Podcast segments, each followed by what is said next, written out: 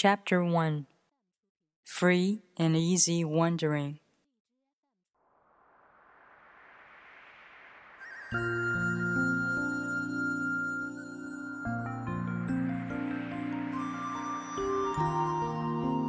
Deep in the northern darkness, there is fish called kun, so large its breast cannot be measured.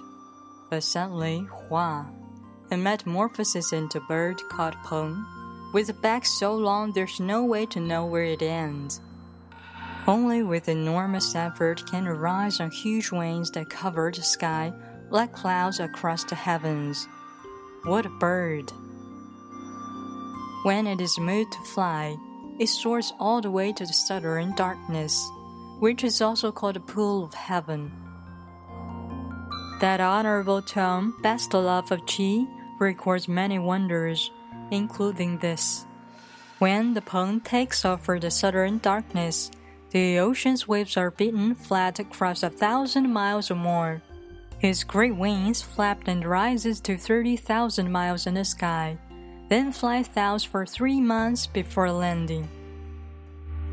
While the horse is stampeding, dirt and dust fly up. Every living thing is thrown into chaos by the turbulent descent. That blue is the blue of the heavens. Is that a real color or just a result of it being so very far away? When the Peng looks down, all he sees is blue. We all know shallow water will not lift and hold a boat. A little water poured into a crack in the floor is enough to float a mustard seed. But place the cup and the water poured from it into that crack. The shallow water leaves it grounded Likewise with the wind. When it's not strong, it can't help lift big wings.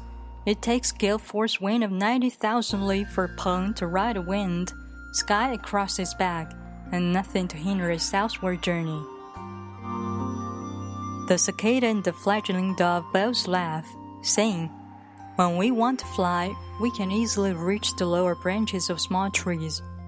Or, if we fall short, we return to the ground why would anyone want to fly up 30,000 miles and head south? For a hike in the woods near home, one usually takes along three meals and returns well fed.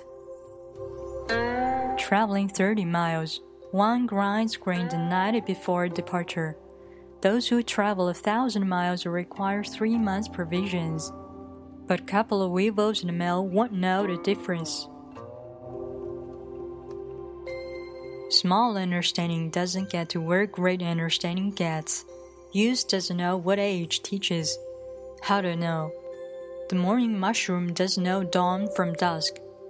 The yammer cicada knows neither spring nor autumn. And so it is with youth. In southern Chu, there is a tree called the dark spirit tree. A full 500 years is only a single spring to this tree. 500 years merely a single autumn. In really ancient times, there was the Da Chun tree that counted 8,000 years as one spring, another 8,000 for a single autumn. And yet Master Peng, who lived a mere 1900 years, is all one hears about these days. Everyone just got to be like him. How pathetic. In Tang's interrogations of Qi, the story is repeated. In the bare bald north, there is a dark sea called the Pool of Heaven, in which there is a fish called Kun that is a thousand miles across and no one knows how long. And there is a bird called Peng, with a back like Mount Tai and wings as broad as the clouds and heavens. It flaps up hurricanes that climb thousands of miles, cutting through the very souls of clouds, lifting the blue sky. Then it turns south without resting until it arrives in the depths of the southern dark sea. The sparrow, less than a foot in length, laughs, saying, Oh, that one, what does he think he's doing? A little hop and a flap, and I'm up. A few yards and I'm down again. I flutter among weeds and brambles. Now that's flying to get where you are going, and that one, just where does he think he's going? There's that distinction between great and small. And it is equally true of the one who knows how to perform efficiently a certain official position, one whose behavior may serve as a model for neighbors, one whose power may serve the needs of certain lord, or even of a state. Such a person makes self-assessment the same way small creatures do. Master Song Rongzi would burst out laughing. The whole world could prize him and he would work no harder. The whole world could call him wrong and yet he would persist. He knows what is inner and what is outer. He knows the difference between true honor and disgrace. It's as simple as that. In this world, Phil can equal him when it comes to instinctively knowing and doing what is right.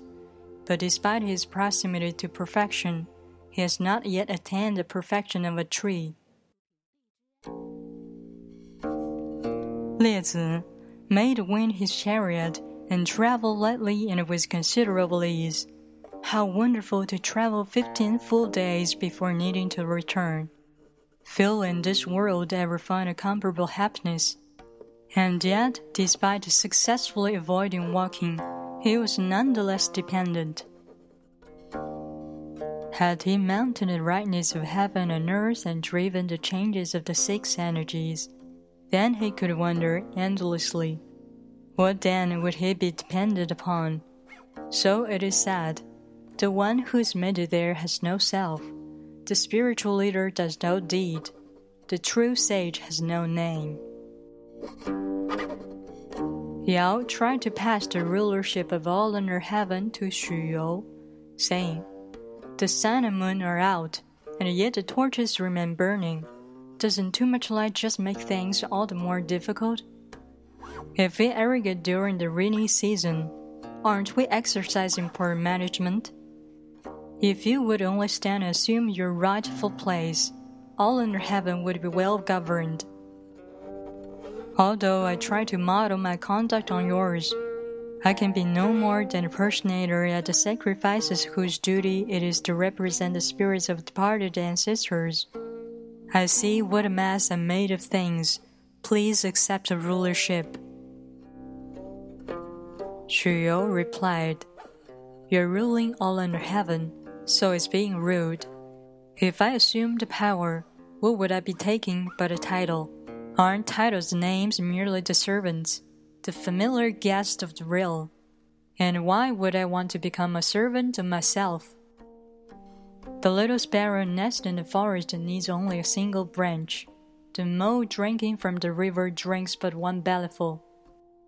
Go home, my lord, and sit under a shady tree. I have no use at all for all under heaven. When the cook fails to govern his kitchen, the high priest and impersonator don't leap over wine casks in a rush to succeed him. Jian Wu said to Lian Shu, I listened to the madman of Chu, Jie Yu. Big talk, but there was no thusness in it. It went on and on, but it never came back to anything. I was shocked and frightened by it. It went on and on like the river of heaven, flowing without end. It was just too much and all without warmth of human feeling. Lian Shu asked, What did he say? He said, On far of Guye mountain, there is a feminine spirit with flesh and bone like ice and snow, gentle and sweet as a virgin. She doesn't eat the five grains but sip the breeze and the dew. She climbs the highest clouds and drives a chariot drawn by flying dragons wandering the four seas at her leisure. Her spirit, when concentrated, keep things from decaying and brings crop to fruition. I thought him obviously mad, so gave his words no credence. Lian Shu replied thoughtfully, So, so it is indeed. The blind cannot know the beauty of emblem or artifice. The deaf cannot perceive the awesome sound of bell and drum. But how is it possible that deafness and blindness inhabit only flesh and bone, There is deafness and blindness in the comprehending mind as well. So it is with Jie Yu's words. And yet there is this feminine spirit, this feminine principle that can bring the 10,000 things into one. Our world, however, remains attached to disorder, everyone willing to accept all under heaven as their charge today. But this spirit lies beyond worldly harm. If water should rise and flood the sky, she wouldn't drown. If the great drought returned, if mountains and hillsides ran with molten stone and iron, she wouldn't burn.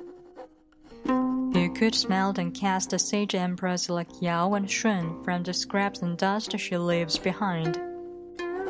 Why would she wish to stoop to be in the service of mere things? There once was a hat seller from Song who brought a load of ceremonial caps to Yue, unaware that Yue folk shave and tattoo their heads and so have no use for hats. Yao rules benevolently, governing a peace that reached the four seas. But after venturing out to sea off the four sages of Guye mountain on the sunlit side of the Fen River, he forgot all about all under heaven and sat in a wall-eyed daze. Huizi said to Zhuangzi, The king of Wei sent me the seeds of giant gourd. When I planted them, they grew to the size of five bushels. But if you fill one with soup or water, it's much too heavy to lift if you cut one to make a ladle, it's too flat and straight, making it awkward to use. They were huge, but useless, so I smashed them. Zhuangzi replied, You, sir, are very clumsy when it comes to the uses of the great. In Song, there were some folks who created wonderful silk for chapped hands. Whole generations of silk bleachers used it faithfully. Then one day a stranger heard about the self and offered them a hundred pieces of gold to reveal the secret. When the clan gathered to discuss the offer, one man said, We made this self for generations and have nothing to show for it but a few pieces of gold. Now, in one morning, we can make a hundred. I say, sell it. The stranger bought the secret recipe, and off he went for an audience with the king of Wu.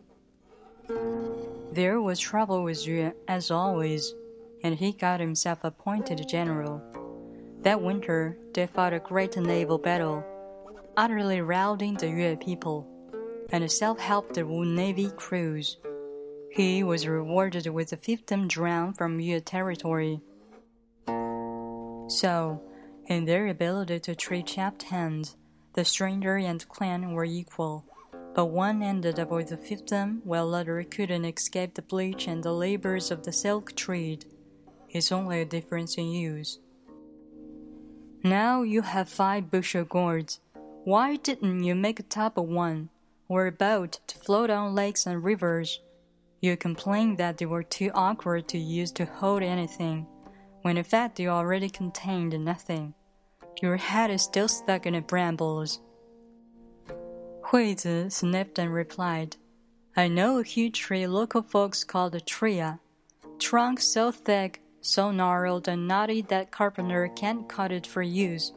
Branches too twisted for compass or square.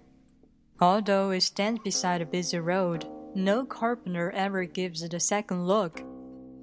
Your words are just as big, just as knotty, and as worthless.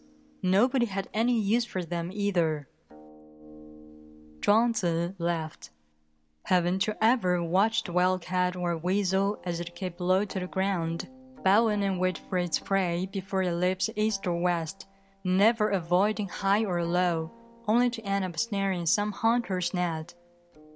But look at a yak, big as clouds in the sky, big enough to call huge, but useless when it comes to catching mice. Now you have this huge tree you think it's terrible that no one can cut it for use. Why not let it be a tree? In the village of no thing, where the wild spread up in every direction toward no place, sit beneath it and master the art of non doing. Wander freely, easily into dreams beneath it. Forget the X, nothing can harm it, nothing can possibly be of use. Where is the problem?